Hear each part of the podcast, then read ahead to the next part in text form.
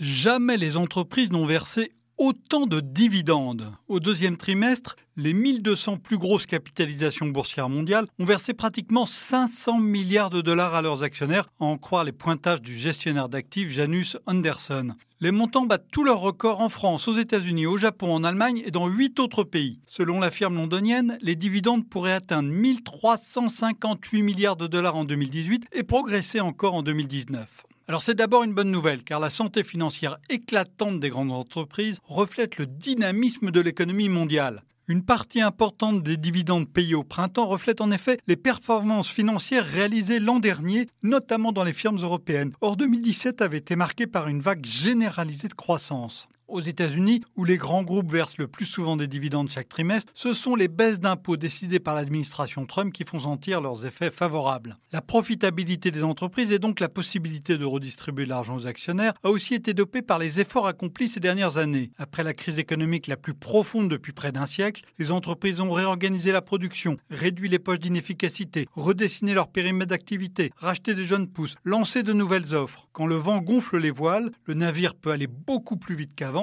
tant mieux. Ces dividendes records ont en outre une utilité sociale majeure. Dans tous les pays où la retraite fonctionne par capitalisation, ils permettent aux investisseurs institutionnels qui gèrent les fonds de verser des pensions honorables alors que l'autre grand placement que sont les obligations a un rendement extraordinairement affaibli.